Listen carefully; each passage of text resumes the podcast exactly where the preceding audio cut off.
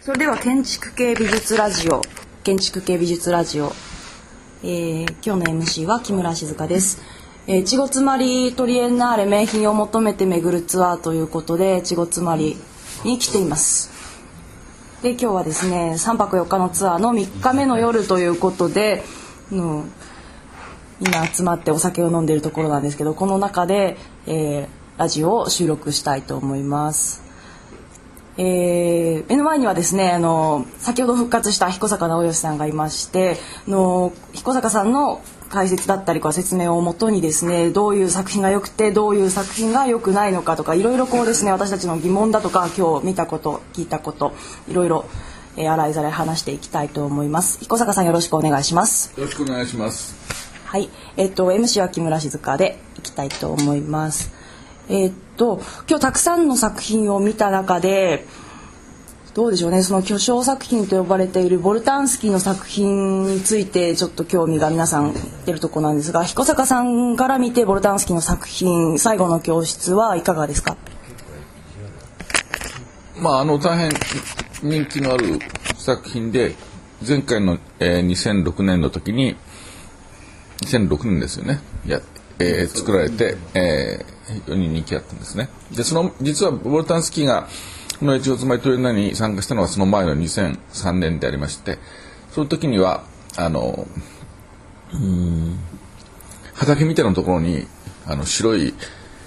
えー、服をたくさんぶら下げたんです。でこれはまああんまりうまくいかなかったというか、うん、あのまあ噂ですけど NHK が、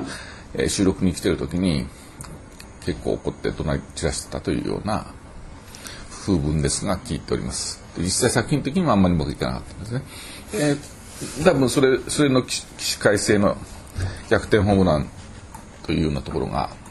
あったんだろうと思いますけど、えー学えー、小学校廃校になった小学校全部使って、えー、2006年前回にもうもう一度大規模な形になってでそこれはまあ今のつまりの代表作のような形で評価高かったんですね。で、まあ、全館真っ暗けにして、まあ、ある種のお化け屋敷ですけどもやられてまあちょっとだから私がまあ評価するようなタイプの作品ではないわけね。つまりボルタンスキーが出てきたこと自体はあの、え人の顔の写真にあの光を当てて照明を当てるこう照明器具みたいなものをくっつけて出てきた人で、えー、ある種の古い記憶みたいなもの。まあ、どどういうふうにしてボルタンスキー評価してるか僕自身あんまり興味のない作家なのでよく知りませんけどもそれはそれなりに面白かった作家ですけども。あと何年だったか覚えてませんが、えー、水戸芸術館でかなり大規模な会事やってます。影絵の作品とかそれから古着をたくさん床に並べるとか、えー、かなりスペクタクルな展示をしました。で、まあ、それそういうものを知ってる流れの中で出ていくとうんまあなんていうのかな。うんまあそれなりのつまり工夫をしていくんですけどもまあ現代美術の作家たちっていうのは作品を展開していくときに展開の中でやっぱりいろいろな問題を起こしていくんですね。つまり最初のデビューそのものの作品っていうのはそれなりの説得力があるあるんですけども、うんまあ、5年以上超えて展開しようとしていくとえー、うまくいかなくなっていくっていう傾向がありましてヨーロッパ系の作家はかなり、まあ、多いです。あのでボタンスキーもかなりそういう面はポロポロポロポロ出てくるんですよ。つまり簡単に言うとある種の下敷きというか他の作家がやったものをこう下敷きにして、えー、それなりに処理してしまうっていうかであんまりそういう知識がない場合には気にならなくて現代美術を代表するように見えてしまうんですね。でまあそれはそれでいいと思いますけどもだから大変人気高かったってのはそういうことだったですね。えー、まああれ2006年なんかも五十嵐さんもご覧になってるんですよね。はい。どどうだったですかね？あのノルタンスキーのえっ、ー、とちょっとまあ基本的に行々しいというかあのあのまあ越後住まいのね地方の一学校の終わりというか、まあ、廃校になったことなんか 世界史的な悲劇であるかのような演出だなと僕は見て思ったんでちょっとそこのズレというかそれにまあどうなのかなとは思ったんですけどまあだからそれがねユダヤの虐殺とかまあなんかそういう話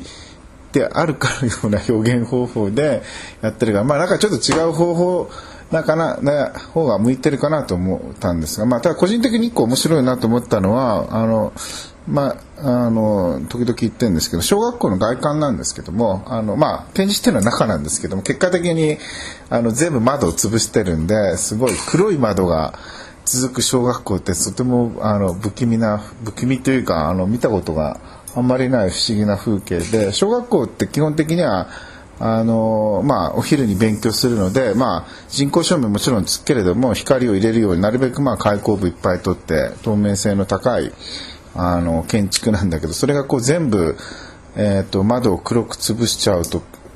よく知ってる建物は結構見たことがない風景になるっていうのが、まあ、それは意図したものかよく分からないけど結果的にそういう外観ができてるということには建築屋さんとしてはちょっとあの不思議な、えー、発見があ。りましたという感じです。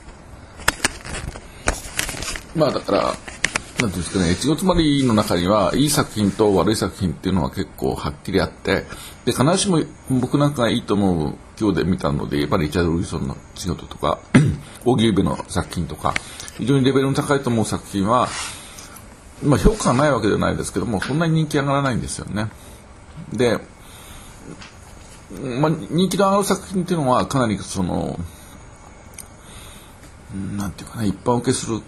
ものがやっぱり人気が高くて、で、それがいけないとも思わないですけども、うん、若干気にはなりますね。例えばその、えー、戦艦ポチョンキムかな、ポチョンキムっていう作品があって、あれもまあ非常に人気の高い作品なんですけども、どうしても僕なんかだと、あれが下敷きにしてるセラセラの彫刻類っていうのを、まあ、屋外にやっぱり大きな鉄板をこう立てて、作った仕事っていうのを、まあ、ってるのでそうするとそういうものとの比較がどうしても立ってしまうのである種の抵抗感があるわけですね何度も見に行ってますけどもよくできてるようには見えないんですねだけど実際に今でも人気高いですからだからその普通の人がいいと思うっていうこととある種の専門家というか、えー、たくさんのものを見てきてる人間がいいと思うことがずれるんですよね。だからうんそそういうことをどういうふうに埋められるのかっていうのがあるいは調整つけられるのかっていうのは難しいですね。で越後妻取りないの場合にはその普通今まで現代美術をあんまり見たことがない人とかそれからある種の先入観ですねつまり例えばフランスの作家は非常に優れてるんだっていうようなこう先入観まあ、ドイツの作家の場合もそうですけどドイツの作家が優れてるというような先入観みたいなものがあって、うん、その中で評価が高くなってしまうっていうふうに見えるこう現象があるわけですね。で、えーと、現代美術見てきた人間から言うとあの第二次世界大戦後のフランス美術とかドイツ美術っていうのはまあうん作品的には問題があるというか芸術的には非常に高いというふうに言いにくい部分があるんですね。特にフランスは、えーまあ、かなり低いですね。まあ、ロローカルです。それをそのどうしても日本だと芸術の中心地っていうのはフランスだと思い込んでるところありますから、うん、高くなってしまうね。そのフランスということでいうと今回もクロード・レベックはフランス人で今年の目玉作品と言われていますがそれについて彦坂さんはどう思いますか？まあ、あれも今回のツアーのために下見をわざわざしに行ったわけですけども、まあ、レベルは低いですよね。うん、だからその芸術っていうのは何なのかっていうその定義の問題だけどああいうライトを使ったものの中で言えばあの、まあ、分かりやすく言うとアメリカのダウン・フレビングは圧倒的な芸術性の高さを持ってるんだけど、えー、今回のそのレベックだと、まあ、これもだからお化け屋敷になってるっていうかうん、あのまあ、芸術的に高いっていうふうには言いづらい仕事ですよね。まあ、実際それでそんなに面白くは見えないんですね、僕にはね。うんでまあ、だからその僕に見えないっていうことと面白く僕には面白く見えないっていうこととだけどそそんなたくさんライトアートを見てない人たちにとって面白く見えるということとずれるわけですよね。ねだからそのそれをだからどどうしたらいいのかっていうのはまあむしろ企画者の側にも戻っていく問題なんだろうと思うけども、うん、だからじゃあなぜつまりにダン・フレービングが入ってこないのかっていうような問題になっていくわけですよね。でまあ、今度は言い換えればダン・フレービングを持ってくればいいのかっていう問いも当然出てくるわけですよね。つまり実際に一つのこう企画を立てていくときに、うんあのー、この場合には北川フラムさんの裁量が大きく関わっているので、うんまああんまり知られてなかったような作家を僕なんかでもたくさん見せてもらえるのででその人たちがあの今言ったように必ずしもなんていうか専門家から見てもいいと思う作品もずいぶんあるんですね。そのだから北野さんの功罪っていうのは両方あるので機械的にはこう言い悪いって言いにくいですね。あのー、何も世界的に一番有名な作家だけ集めてくればいいんだっていうふうにも言えないので。だからやっぱりちょちょっと気になるだからその一般のお客さんという前提があればそういう分かりやすい作家の方がいいってことはお客さんを集めてくる原理としては言えるんですよつまりレベルが高いとその人間っていうのは分からない多くの人に分からなくなっちゃうんですねそれはニーチェも言ってますけど高みに達し高高いところに行けば行くほど大きな木で高く伸びていくと、うん、普通の人に見えなくなっていくっていう、まあ、雲の上に行ってしまうわけですよね。うん、だけど今度逆に言えばいい芸術作品を見ないと芸術って何なのかっていうのは分からないってことも事実なのね、うん、だから答えが出ないんだよね。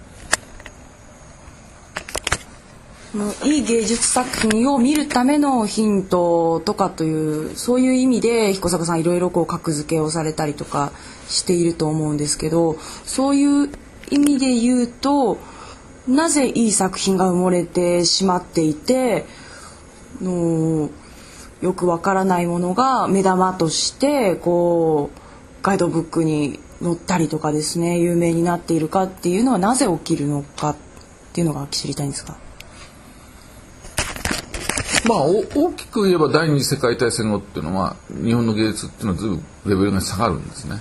まあ、一番典型的なのは岡本太郎ですね。うん、で岡本太郎のものって決して現代美術と言えるものではなくて一種の原始美術になってしまってでそういうものをこうが日本を代表するようなものになっていきますからで実際岡本太郎世界的にその評価を受けるわけではないですねあの実際何人かの人たちが、えーと、ニューヨークで岡本太郎展やろうとしますけども、まあ、拒絶されますよね。具体例をいくつか知ってますけども。でうんだから基準が変わってしまったっていうかつまり戦前ですと日本の美術のやっぱり中心っていうのは実はそのえー、日本画を刷新した、まあ、日本画というふうに言う伝統絵画の刷新家日本美術院を軸とするような新古典主義のある種の高みを持つ絵ですね。だから大日本帝国の絵画の高さっていうのはあったんだけど敗戦後はそういうものが消えてしまうのでそうするとつまり教養がなくて分かるものが軸になっていくんですね、ま、教養ってものが消えるんですね戦後。だからまあ文化国家文化国家って言うんだけど実は夏目漱石もろくに読んでないような人たちがどんどん増えていくわけですよね。で共通して、えー、共通した文化を持ってるっていうことが、まあ、今だとほとんど漫画だけになってっちゃう。漫画とか j p o p とか。でそれだって全員が共有してないので共有する文化がなくなるんですよね。うん、だからその、まあ、文学でもそうですけど例えばアングロサクソン系統だと例えばシェイクスピアっていうのはみんな共有されてて。で古い原文のまま例えばシェイクスピアの芝居っていうのはやられてますから古文のままやられるわけですね。あの現代語訳してないですから。そういうこう共通の文化があるんだけどもで美術もそうですけども例えばアメリカならアメリカっていうのはアメリカ美術っていうのは常設展示でいくつもの美術館が展示してますので自分の国の美術っていうのはどういうふうに展開されてきたかっていうことを真剣にこう組み直そうとするわけですね。だからあの、まあ、最近だと特にそうですけど黒人美術家とか女性美術家とかの発掘っていうのは本当に真剣にされるので面白いですけども書き直しも含めて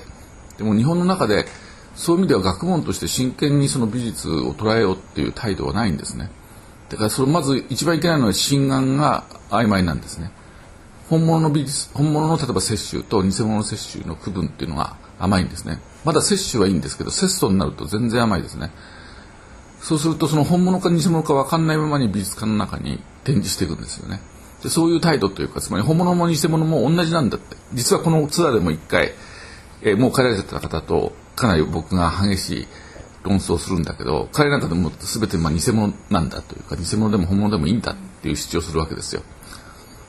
実際あの山本郁夫さんっていう方がやっぱり AW ってあのメーリングリストやってる山本郁夫さんがやっぱり本物の金も偽物の金も同じだっていう主張をするのね。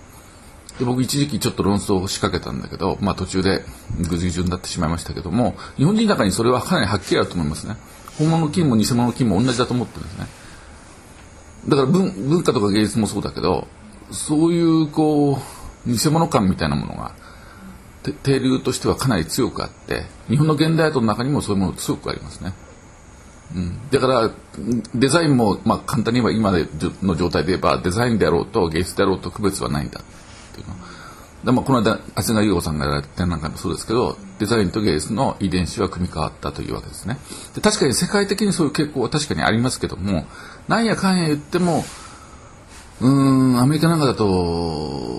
僕から見えるアメリカですけどもやっぱりその優れた芸術が残っていくっていう傾向があって80年代のニューウェーブ系統にしてもシンディ・シャマンと、えー、ジェフ・クンズとゴーバーが残ったと言われててかなり淘汰されちゃうんですよね。だから本物の芸術以外はかなり淘汰されるんですけども世界史的にはね。でも日本の場合にはやっぱりそういう厳密さを欠いてるっていうか一回見て面白いと思えばいいっていうような直接的な官能性というか直接的なエンターテインメント性がやっぱり強く要求されてくる、まあ、だから今テレビでやってるお笑いと大して変わらないんですよね。でそれそのことがいけないのかっていうだから居直りがあるから実際そのいい作品持ってきてもお客さん入んないですよね。だからやっぱお客さんを集めて成功させていかないとならないっていうこう問題がそのあとディレクターには要求されるわけで。だから一番代表的なのは1970年の東京ビエンナーレで昨日も実は玉田さんが東京ビエンナーレが素晴らしかったんだって言うんだけど当時を現実を知ってるとですよ。確かに今評価高いんだけど現実を知ってるとあれはお客さん入んなかったんです、うん、それで朝日新聞でも、えー、大岡慎さんが痛烈に批判してこんなもの芸術じゃないって言ってで美術手帳でもこれでも芸術家っていう特集をやって、うん、だからで担当者は首切られていくんですね。まあ、あの担当の、えー、毎日新聞社側の担当っていうのは峰村俊明さんだったんですけど、まあ、地方に左遷されます。だからそういうその現実は失敗したのに後から風評では非常に成功したような展覧会だっていうふうにその事実と逆の風評が立っていくんです。で多くの人は風評の中を生きていくんですね。だからリアルな事実ではなくてこう作られた神話の中を生きていくからだからそのことっていうのは、まあ、なんか人間の本性って言えば本性なんだよね。ここで言うと現代美術の変遷と日本人の価値観のどう変わってきたかっていうようなことがテーマかなとは思ってしまうんですけれどもそれについて少し太田さんにも話を伺いたいなと思うんですね。はい、あの僕がよく見てきたのはあ70年代80年代にかけてでね90年代は別の分野ちょっと興味持っちゃったんで80年代までのことで語るとねあのまあ僕なんかの世代でいうと辰野豊子とかねあのあなんだ中村和美とか岡崎健次郎なんかがね出てきてるんだけどもう世代が変わると忘れられちゃうんですよね。まあビートたけしじゃないけどビートたけしの相棒は誰だったかなんてね、まあ、ほとんど忘れられてるんだけども。まあまあ、辰野豊子さん絵を描いてる学生でもね辰野豊子さんなんて言っても名前は誰も知らないわけ。辰野さんに直接聞いたんだけどあの自分がやってきたことをまず説明することから自分がどういう存在だったかっていうことです、まあ、辰野豊子さんの仕事もだんだんあの劣化したんだけど一時期はねあのいい仕事しててね美術史の中に登録されてしかるべきなんだけども美術史っていうのがなかなかきちんと成立してこないっていうのはまあ作家である彦坂さんなんかがね頑張んなきゃならないっていうのもあの困ったことで、まあ、美術史をねきちんと成立させるっていうことはまあまあ今までのあの部分、えー、何とか頑張ってこれからね構築ししていくような形できればいいなと思いますけどね。あと教養っていうのはねあの大事なんでよくなんだ mixi なんかでねコミュニティがあってさ美術のコミュニティなんてあるわけですよ。でそういうとこで話をしようとしてもあの何か知ってるってことを土台にして話するんじゃなくてね例えばジャコメティの話でもねあのジャコメあのもう知識も何もなくってあの話をみんなが命名にするから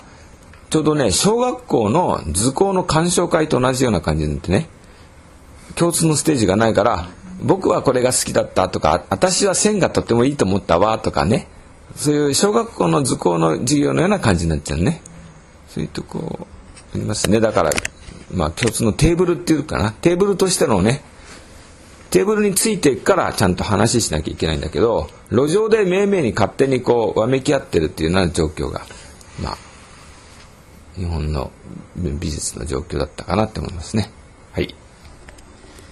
はい、で話を越後つまりトリエンナーレに少し戻したいと思うんですけどもその勝手に線や点とかその置いたっていうことで考えてしまうというと今回先ほどまで建築系ラジオの収録があったんですけど建築系の人たちがこの越後つまりでやっている仕事っていうのもその点や線を見てこういただけなんじゃないかなっていうような議論があったり私もそうな感じで思ったんですけれどもそれに関して今回越後つまりアートトリエンナーレで建築家がやってきているようなのアート作品について彦坂さんから一言。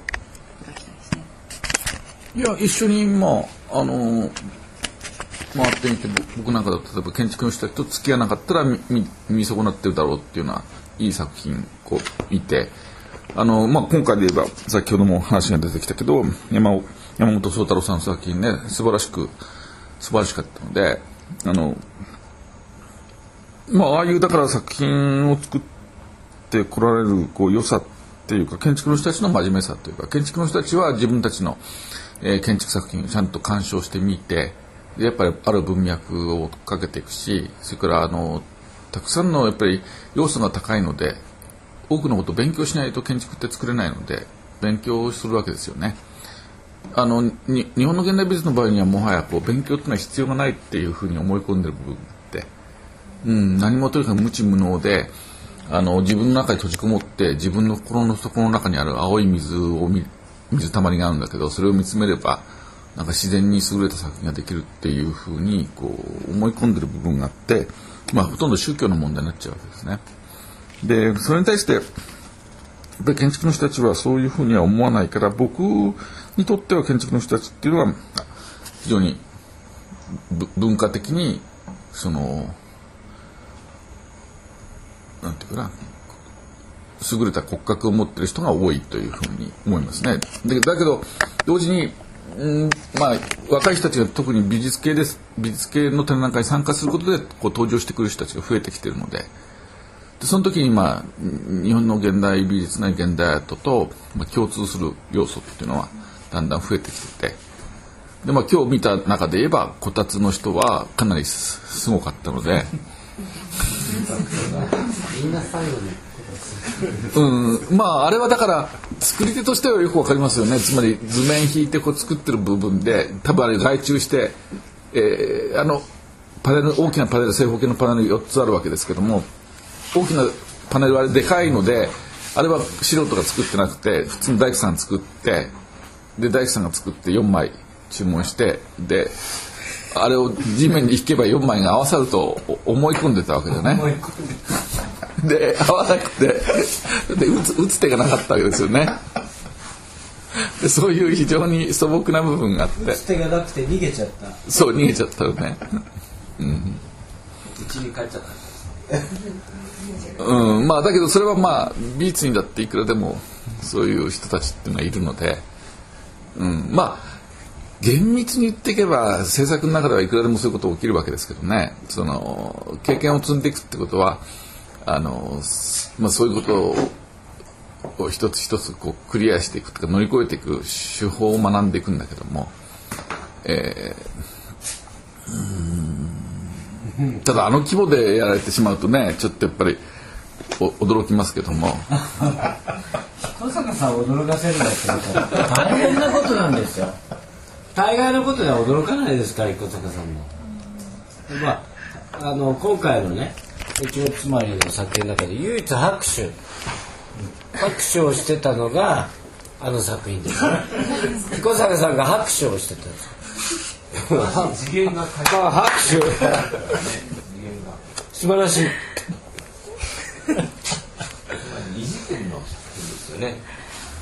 まああの別の次元が発生しちゃったわけですね。いや、まあ、だからあれはあのいいいわゆる楽観的に言えばそ創造界でやってたのが突然とした現実界が出現したわけですよね。こうパネルが合わさらないというさ。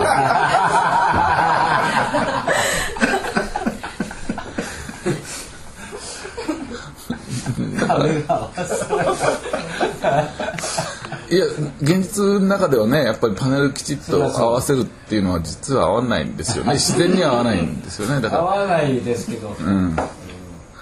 だってあれは普通だったらあそこにボルト入れとくとかさそういうことするんだけどそれも全然考えてないんですよね。合わなかったのかな。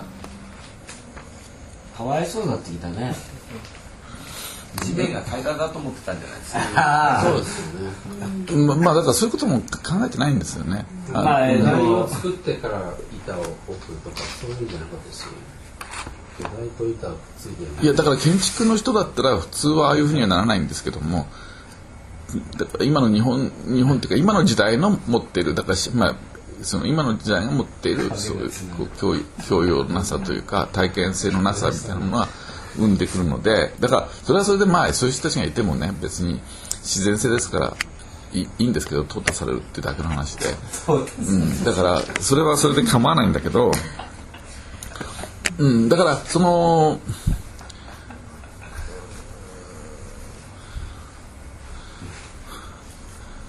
まあしょしょしょうがない問題があるわけですよねつまりそのぶ文化でありながら文化が常にまあさ刷新されていきますから蓄積されていくんならいいんだけどだから欧米の場合にはあの上流階級が芸術を支えているのであのカバコフここでもカバコフがあのひ非常に重要な作家としてこういいますけども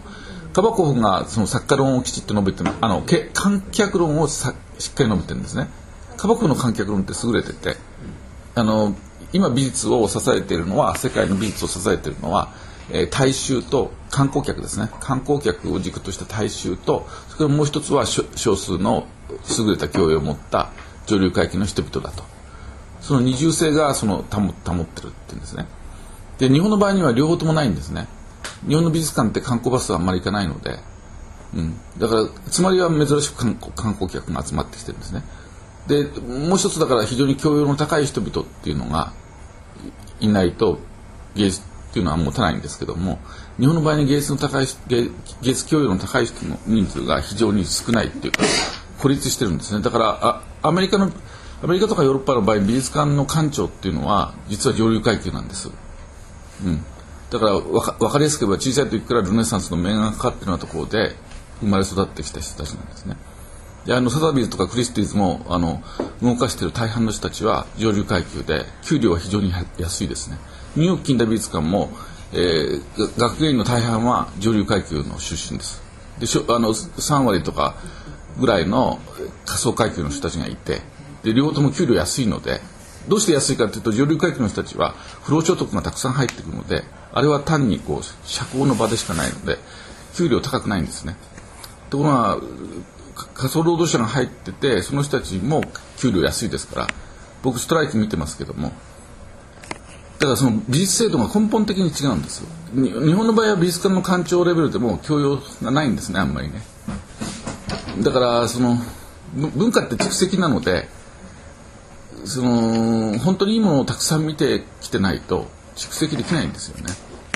成立できないんです。だから戦後の日本の美術っていうのはそういう意味で言うと蓄積力を欠いてるところが強くあります。学園にしても80年代にたくさんうどんのたけのこのように美術館ができてってその中でそそ即成で作られた学芸員たちが権力握ってで、まあ、かなり大敗してってで今駆逐されてきちゃってるので。だからまあ今生き残ってやってらっしゃる方たちも大変ご苦労があるので。あんまりこう批判して足を引っ張る気にならないっていうのは、うん、だからそういう中で例えば北の村さんはよく果敢に戦ってらっしゃるので、うん、客観的にはなんていうかな功績の方が大きいと思いますけどもだからその日本特殊な日本の特殊性っていうものがやっぱりつまりの中でも集中的に現れてるわけですね。で越後つまり取れないっていうのは今回誰何が一番人気あるか分かりませんけど例えば前回ですと菊池あゆみさんの、えー、かんざしみたいなビーズ使った花とかいくつかその人気を集めた作品があるわけですけどでそういうものもだから美術史的に見ると難しいわけですよね。評評価が難しいですね。だからその大衆的な人気を得ていくものにどうしてもシフトが向かっていくと。でそれを一概には悪いとは言えないっていうそうするといちごつまりトリエンナーレは観光客が支えているあの珍しくこういいパターンのアート国際アート祭というかかなと思うんですけどその中で私たちもこうやって観光として巡ってきたんだと思うんですね。その中で多分山田さん今回越後つまりは初めてですか？えっと初めてですね。はい。の中で観光としていくつかこう回った中での彦坂さんにこれについてはどうだったのかっていうのを聞いてみたいというのはありますか？この作品についてやっぱり人気のある作品について、まあ、僕ら観光客はちょっとわからないのでこれはなんでやっぱり人気あるんでしょうかと。なんでこう何がいいのかっていうのはやっぱりいろいろ聞きたいんですけども。えー、っと だから非常にこう前好評がもともとすごくいいあのおえー、っと脱皮脱皮する家とか、まあ評判も高いし、まあまあ一つあの顔になってますよね、つまりの。えー、あと、そうですね、えあの会場にあるあのあのメイン会場にあるえ、ー、と、えー、能舞台の、えー、あの MV の建物とか。まあなんかそういうまあ要するにその顔になってる作品ね越後の、まあ、それについて、まあ、一番まあ顔になってる作品についてちょっといろいろ僕はね聞きたいなと。でまあさっきのあの、えー、なんとかスキーさんのボルタンスキー、えー、ボルタンスキーさんの作品とかまあいろいろ解説されてたんで、うん、あのそういう顔になってるものについてのその話をちょっと聞きたいですね。まあ、WBA もね、ものすごく人気高くて、前回で言えば、大変な人がいったし、で、あの、僕の友達っていうか若い友達も興奮する人たちたくさんいたんだけど、で、あれの場合には、彦坂流に言うと、まあ、第6次元といって自然領域でありまして、悪く言うとポルノ、ポルノとかエロ写真と共通性があるんですね。つまり、あの、まあ、そういう、そういう言い方が悪ければ、もうちょっと、この十日町との、え重要な美術として縄文式の火炎式土器がありまして国宝もありますでこういうものっていうのは、まあ、例えば岡本太郎さんが高く評価したってことになってるんだけどもそういう流れの中ではあれば名作だっていう評価があるけども実はあれは見に行って繰り返し見に行ってほしいんだけど1回目は面白いんですけど2度目3度目4度目って繰り返していくと作品がよくなよくなく見えてくる。です。劣化していくんです。だからそれはそのポルノとかエロ写真に似てるんですけど繰り返し見ていくと落ちていくんですね。で脱皮するの家もそういう傾向があるんですね。あれは1回見ると面白いんですけどリピートしていくとどうしてもつまらなくなってくでだからそのその場合にまあ前に立畑明さんって今国立国際の美術館の館長ともそういう話をしたことあるんだけど一回見てよければいいじゃないかっ、まあ、彼なんかでもすごく主張するわけね。でいいんですよ。だから一回見ていいと思ってで例えばその高額のお金を払うわけですよね。で10分の1ぐらいに落ちちゃうっていうのはあっという間に起きますので美術作品っていうのは。ですからその目がなくて瞬間的にいいと思う範囲で買ってしまうとすごく損失が大きいんですね。うん。だから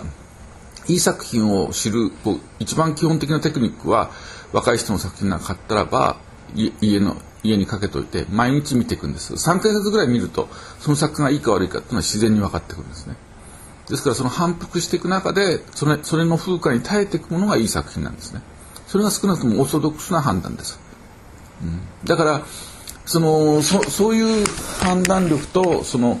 瞬間的に一回見て感動すればいいという論理とだから観光客相手にするってことは当然もちろん1回だけでいいわけですから、ね、だから評判が高かった作品っていうのはそういうそういう直接性があるっていうことですね。だからそれがだからそれもいけないとは言えないんですよね、うん、しょうしょうがない問題なんですね。だけどそっちだけでいくとつまりこうかなり空虚な話になっていくわけですよね。ね何でもそうですけどそのリピートしなきゃならない部分っていうのがあるんですよねどうしても人間っていうのはね。だからそれをリピートしていくと最初に思ったことと違う判断になっていくからでリピートして逆にこういぶし銀のように評価が上がってくるとかあるいはそのワインのように年月経ってくると美味しくなってくるっていうそういう時間に耐えていくことによって芸術が成立してくる部分がその見失われていってしまうわけですよね。だからまあ越後様に取り慣れて2000年代にやられた4回の展覧会としてはその過去に例がないほど大規模なものであるっていうことと独創性の高さとそれとまああのこれをだから動かしていくエネルギーの凄さっていう意味で、えー、高く評価していいと思いますが同時にその歴史的な評価の試練に出会っていった時にメンテナンスの問題も含めてですけども、うん、どこまでこう頑張れるのかっていうのはかなり重要な問題だと思いますね。今日見たリチャード・ウィルソンにしてもやっぱり長く残していくためにはメンテナンスかなり重要なんですよね。うん、だから、まあ、その辺どうなんだろうっていうのが2010年代の問題として私なんか、まあ、危惧するね。そうですね。ここからはなるべく多くの作品についてあのコメントをみんなでしていきたいなと思うんですけど、長いかな結構喋っちゃってますが、あの五十嵐さん。あの 無茶ぶり。今日の建築家の山田さんからのお話聞いたんですけども同じく建築家の五十嵐さんは何度かもうの越後妻には足を運ばれていろいろ見られてると思うんですけどその中であのこれがいいと思う作品だったりとかこれについてはどうなのかっていうのを彦坂さんに聞いてみたいものっていうのを作品名で挙げると何かありますか？いや、あります。ないんですけど、あの、いや、基本的にね、最初に行った時から思ってるんですけど、あの、やっぱりお化け屋敷みたいなもんやらざるを得ないなとは、あの、思いましたよ。それがいいか悪いか抜きにして、あの、古民家を舞台にして、アートが介入していった時の、まあ、一つのポピュラリティというか、まあ、さっきのボルタンスキーも、さっきのクロード・レビックもね、そうなるし、まあ、それはだからあのあの例の目玉のやつもまあ、まあ、ね森の中お化け屋敷に見立ててるわけですよね。でまあだからえーと、ホワイトキューブを抜けてあのアートが介入する時のまあ客を集めるあの分かりやすい装置としてはまあ半ばこう必然的というか出てきてしまっているなというのをあの強く思ったんですがおお化け屋敷ですよねあの先ほどは彦坂さんもそう言ってましたよね。うん、まあだからそそういう例が増えてしまうわけですね。どうしてもね。今回ちょっと行き損なってるけどやっぱり待ち針使って、あの大きな雲の作ってる、まあ、一応下見に行って見てますけれどもあれもまあ私たちが行った時はまだセッティングし、まあ、木村さんと一緒に行ったんだけども下見にね。まだ証明されてなかったけど真っ暗暗くしてえー、待ち針の雲数にこう光当てるっていうような話をしてて、まあ、あれもだから見てなくて言うのは失礼ですけど、まあ、そういう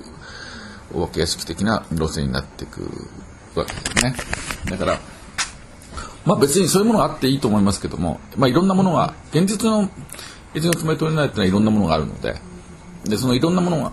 があることは素晴らしいわけなので、多様性あっていいと思います。多様性うん、多様性あっていいと思う。だから、もともとその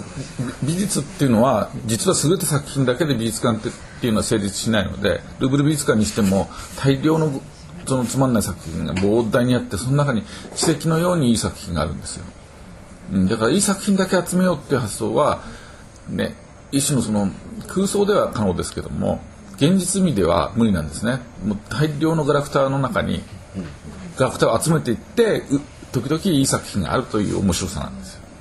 それは。今回の1月までの結構ガラクタが結構あるといううん、だからそういう言い方をしていけば、まあ、ほとんどガラクタですけども しかしその中に優れた作品だから一生懸命今回でもねその優れた作品を僕がそのもう忘れられてしまってる優れた作品をなるべくこうピックアップして、まあ、山田さんなんかにも見てもらいたいなと思って 実際その見てもらうと優れてるっておっしゃってくださるので。まあ、僕は必ずしも僕だけが気が狂ってるんじゃないというね。きちきちがいの道路 道類を見つけて喜んでるんだけど。僕ねあの彦坂さんとね、まあ、僕は美術のこと全然わからないんだけども僕なんかわかんないけどいいなこれ面白いなとかいいなと思うのは彦坂さんがいいって言ってくれてる作品で、まあ、これはあんまり良くないなと思うのはねやっぱり彦坂さんの評価が低いですよ。で割とチャンネルが合うんですね。でまあ実際のこたつもねあのこたつについては多分僕はつまんないと思ったけどつまんないとかいう評価の対象外だったけど彦坂さんはまあ非常に喜んでくれてねあのニコニコニコニコして結構満面の笑顔。まあギャグギャグだよね、うん、まあでもまあ、えーそうだな。で彦坂さんに建築的な作品についてもちょっと話してもらいたいですね。まあもう長くなったのであれですけどまあ今日見たあれですよねリチャード・ウィソンのものは、まあ、建築を模してるわけですけどあのあれも建築家が作る作品ではないですよね。それからもう一つそのドイツ人の、えー名前がつきませんけど円筒の作品ですね。あれなんかも、うん、あれだからみんな建築家が作ったと思ってるんだけどノイシュタット、うん、でも、まあ、井上さんにお聞きしてもそうだけど、まあ、僕から見てもそうですけどあれは建築家の作った作品ではなくて美術家が建築のような作品を作ってるっていうことの面白さなんですね。でもあれも山田さんに受け受けてで建築の人たちもうずっと上手でしたよ。うん。あのまあ素晴らしかったとかね、素晴らしかった。だからまあそういうのをね、まあ、実際、まあ、かなりの割合お金かけて作ってるので、うん、そそれをだから、まあ、北川さんが達成してるってことに対してはねやっぱり尊敬するしかないですよね、まあ、正当に評価すべきだと思いますね。ああいうものああいうふうに、まあ、日本の中でそんなに有名ではなかった外国人作家のレベルの高さっていうのを、えー見せてくれたっていうのはここちらの、まあ、意識そのものを変える力あったと思いますよね。うん、だからうん、まあその玉石混合であることは何ら非難の対象ではないんです。うん、ももともとそういうものだという芸術っていうのは実はそういうものだという。だからだからこそそのいいか悪いかっていう議論をいろんな次元でいろんな人たちが自分の責任でやっていかないとその面白くないんですよね。何でもいいっていうこと玉石混合だから何でもいいんじゃないんです。玉石混合という形態をを面白いと言っていくためにはこれはいいあれは悪いっていうふうに議論をしていかないと、まあ、文化の問題にならないんですね。でその、えー自分には直接分からなくてもあれはいいというふうに言ってる人がいる。例えばその、えーセザンセザンヌがプーさんを高く評価するっていうことがあると僕な僕なら僕はプーさんという作家と格闘していくようにつまり自分に分かんないものをね見に行ってもよく分かんないんだけどセザンヌがあれだけいいって言うんだからきっとすごいんだろうと思って20年ぐらいかかるとプーさんがよく見えるようになるわけですよ。だからそのさその等身大の問題じゃないんですよね。文化っていうのは。ある高みの問題なんですよね。だから自分の人格をかけてこう目を作っていくとか人格を作っていくとかっていう中で芸術と格闘していくので今パッと見ていいとか悪いとかでこう峻別されてしまうと、うん、消費だけでになっちゃうわけですよね。だからまあ越後妻りが一つの蓄積としてこう成果を上げていくのかこの2000年代の消費物としてそので終わってしまうのかっていうようなその本当の問題というかねそれがまあ今回とか次回にやっぱり問われてくるだろうと思いますよね。ね、あのこれからの越後つまりっていうのはまた最後にお聞きするとして他にもあの美術関係の美術系の方であの何度か越後に来てる方がいるので少し聞いてみたいんですが気になっている作品などありますか？そうそうですね。そろそろ。そうですね。あ、じゃあ、ちょっと短く、あの、中川ですけども、あの、今の、今おっしゃった彦坂さんの話を踏まえて考えると、例えば、この今、全然話題に出てこなかった大久保英二さんであるとか、梶瑞穂さんである、なんかその日時計みたいなやつであるとか、ビリビジョカさんの古い蔵の中に本を置いて、インスタレーションみたいなやつをやるやつであるとか、僕はなんであれが、なんかそれでどうし、どうしたいのかとかいうのが、僕見えてこないんですけど、それどう、どう見ていけばいいんですかね？